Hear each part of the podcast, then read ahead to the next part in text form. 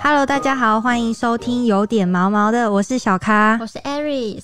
就是现在那个很多事主对于那个结扎的观念都越来越好了，但是其实有一些长辈对结扎的部分有一些迷思。嗯，我听过的就是有些长辈会觉得，就是不要让他们的身体少少了一些什么。对，我有听过有些人会觉得，人类干嘛剥夺？就动物就是会想要繁衍下一代啊，繁衍，为什么要没事在那边？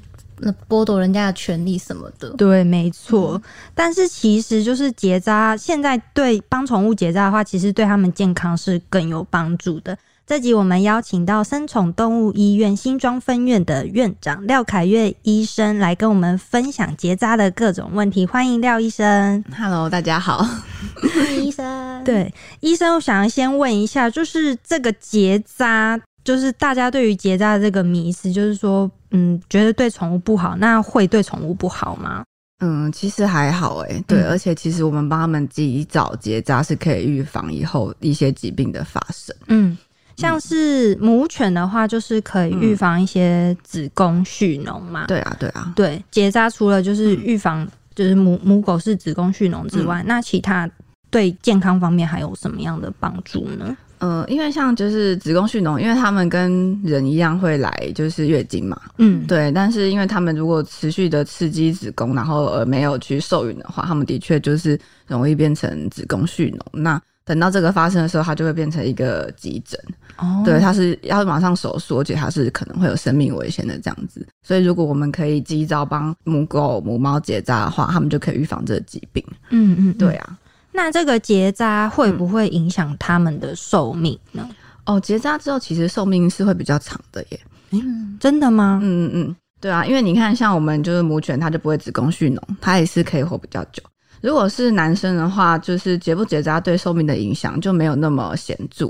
嗯，对啊，只是如果公猫或公狗它有隐睾的话，我们也是会建议帮它结扎比较好。嗯、对，因为不然隐睾隐隐在皮下或是腹腔的那一颗啊，它时间久了还有可能。会有癌化的风险。哦，对，就等于结扎其实是反而会帮助预防蛮多的，嗯。呃疾病的发生。对对对。那医生，我想问一下，就是这个母猫跟呃不是母猫，就是公狗跟母狗啊，它们这个结扎是拿掉的东西，像母的猫或狗是整个子宫都拿掉，对，就是子宫跟双侧的卵巢，就是全部都把它摘下来。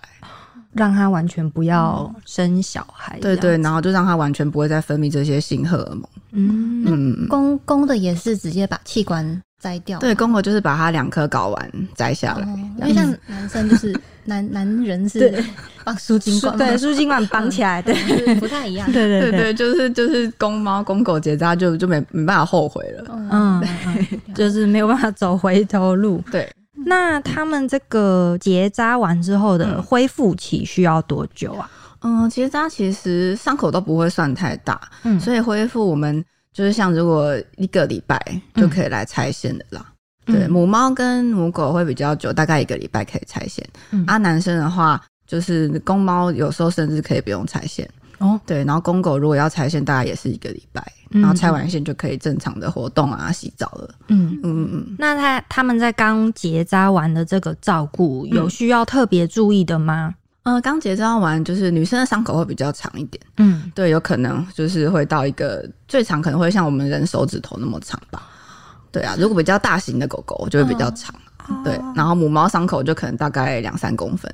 对，那结扎完就是，其实我们就是保持伤口干净干燥就好了。嗯，对，可以简单垫一个纱布，稍微包扎。嗯，其实也不用特别的是去擦什么药。嗯，然后可以每天观察一下伤口是不是都干干净净的，啊，有没有一些红肿什么的。哦，对啊，那通常结扎完就是医师也会配口服药回去请你给他们吃，嗯，就是包含一些抗生素啊跟消炎止痛药。嗯，对啊，对啊，每天稍微照顾一下伤口就好了。嗯，吃东西上也都正常就好了。对对，就正常吃喝。嗯。对，顶多就是呃稍微限制一下他们的活动，嗯、因为有的就是狗狗可能太爱乱跳，太爱跳，对对对，那就有可能去拉扯到伤口。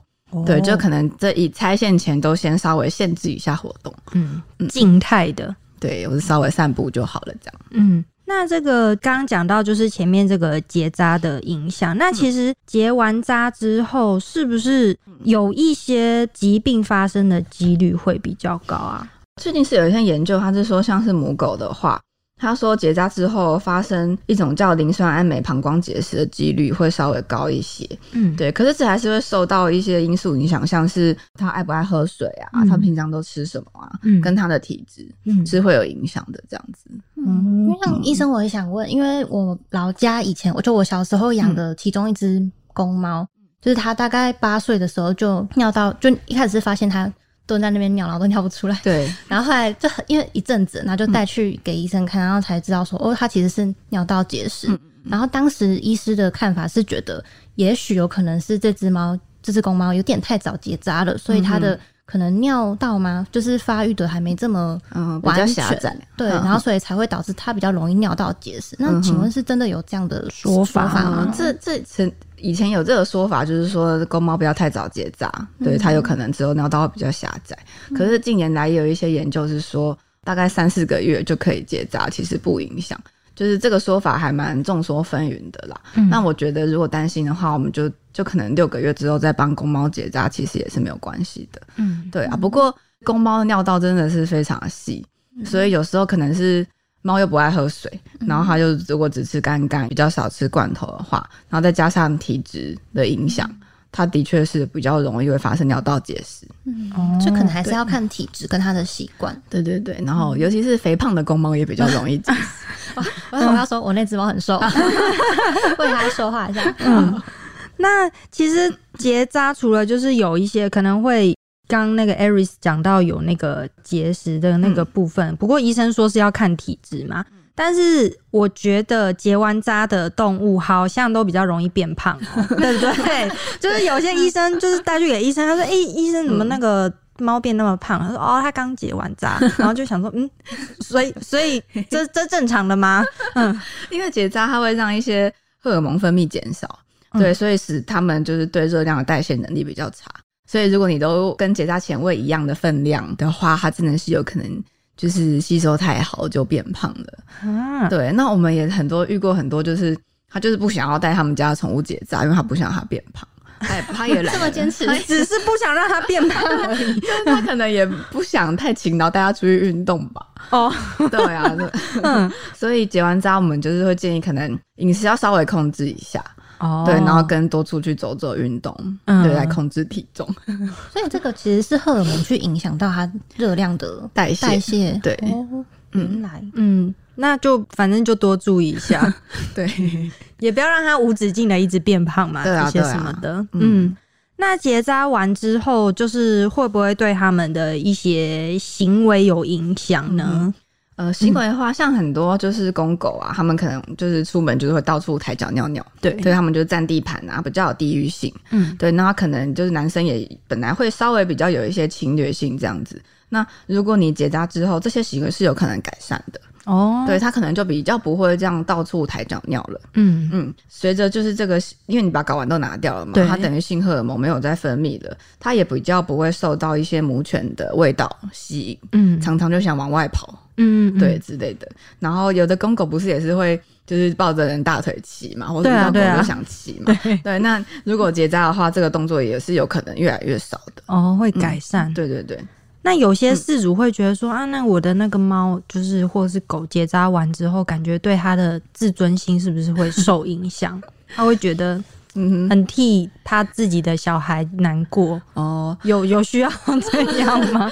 是是，我是觉得还好啦，因为我们像男生的，我们把他睾丸拿掉，他其实就变得就变中性了哦。对，他自己本身是不会就觉得好像哎、欸，我少了蛋蛋，我就是。好像我不是男子汉的这样子，嗯、我是觉得还好，因为这比较是人类的 一个想法。想象的，对对啊，对啊。而且我们像男生，我们帮他们结扎，他老了之后，他也可以减少一些前列腺方面的问题。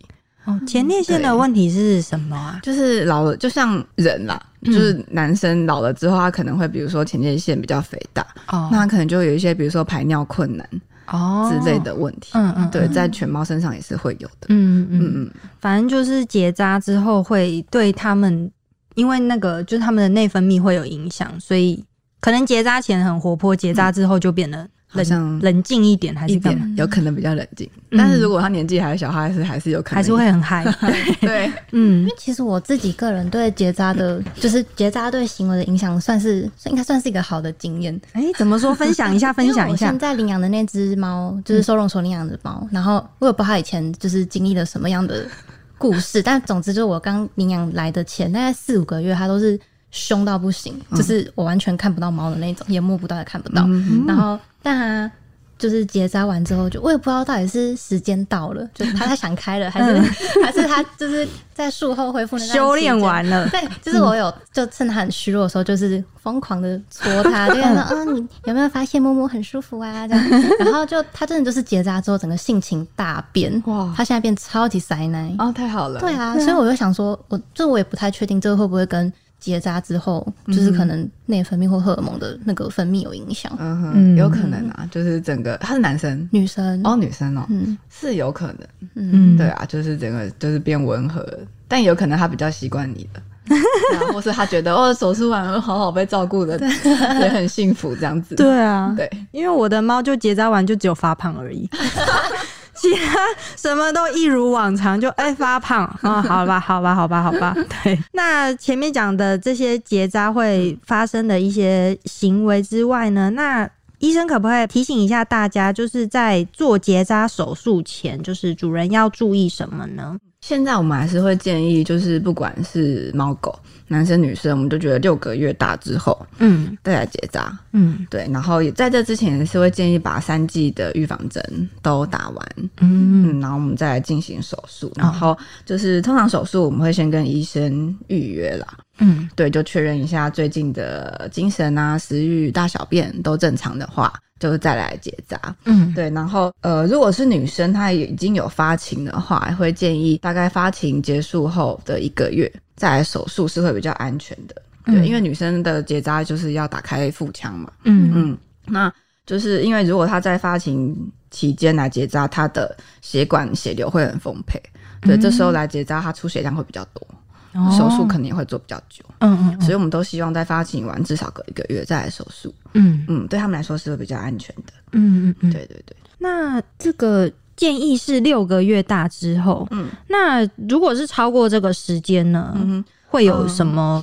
不好吗？嗯，超过也是还好啦，只是男生就比较没差，嗯，对。那如果是女生的话，如果她已经发情过再来结扎的话，她她以后得一些，比如说嗯乳腺瘤的几率也是会就比较高一点的，嗯，对。所以如果是发情前就结扎，这个几率是会低很多的。嗯，而且母母母狗母猫如果没有结扎，除了就是会定期来月经之外，是不是还会有一个现象叫假性怀孕吗？哦，对，嗯，对，那个也是，就是呃，女生她她里面的荷尔蒙分泌有点类似失调这样子，所以当她到了发情期。它因为荷尔蒙分泌的关系，会让那个妈妈，就是母猫或母狗，觉得自己好像怀孕了，而且它也会表现出一些怀孕的特征，比如说像是乳房胀大，哦、或是乳汁分泌这样子。嗯，对。那其实它本身它是会有点不舒服的啦，嗯嗯，所以有时候有些主人会带来看医生，说：“哎、欸，我的猫它应该没有没有被配到啊，它怎么好像乳房胀胀了？是怀孕，很像怀孕这样子。嗯”嗯对，那其实这个就是假怀孕。哦，那他来医院，我们是可以就是开一些药给他，去缓和这些症状。但是当他下一次又发情的时候，他有可能又失调，又假怀孕。对啊，那为了避免他这样不断的就是复发，其实最好还是尽早帮他们结扎，对，就不会再发生假怀孕了。嗯嗯，因为对他们，他们自己应该也会觉得很不舒服。对啊，对，然后主人又要多去担心很多。嗯，也是另外一个，就是反正就是提倡大家可以早一点帮他，就是六个月大之后就可以帮他们赶快进行结扎。嗯，然后结扎完之后，就是不要让他们太好动，就是怕会影响那个伤口的部分嘛。嗯，然后医生也有特别说，就是结扎之后是。呃，可以反而会比较长寿哦，所以就是 各位爸爸妈妈们，就是为了就是自己的小孩健康着想的话，其实就是可以去结扎。然后至于就是前面就是可能很多人说不要摘除他的器官什么的，其实就是对他还是有好处啦，并不是说完全坏这样子。对，嗯，那我们今天节目大概到这边，喜欢我们内容的话，欢迎留言告诉我们，给我们五颗星评价。然后每周一五准时收听，有点毛毛的。好，谢谢廖医师，谢谢大家，谢谢廖医师，拜拜。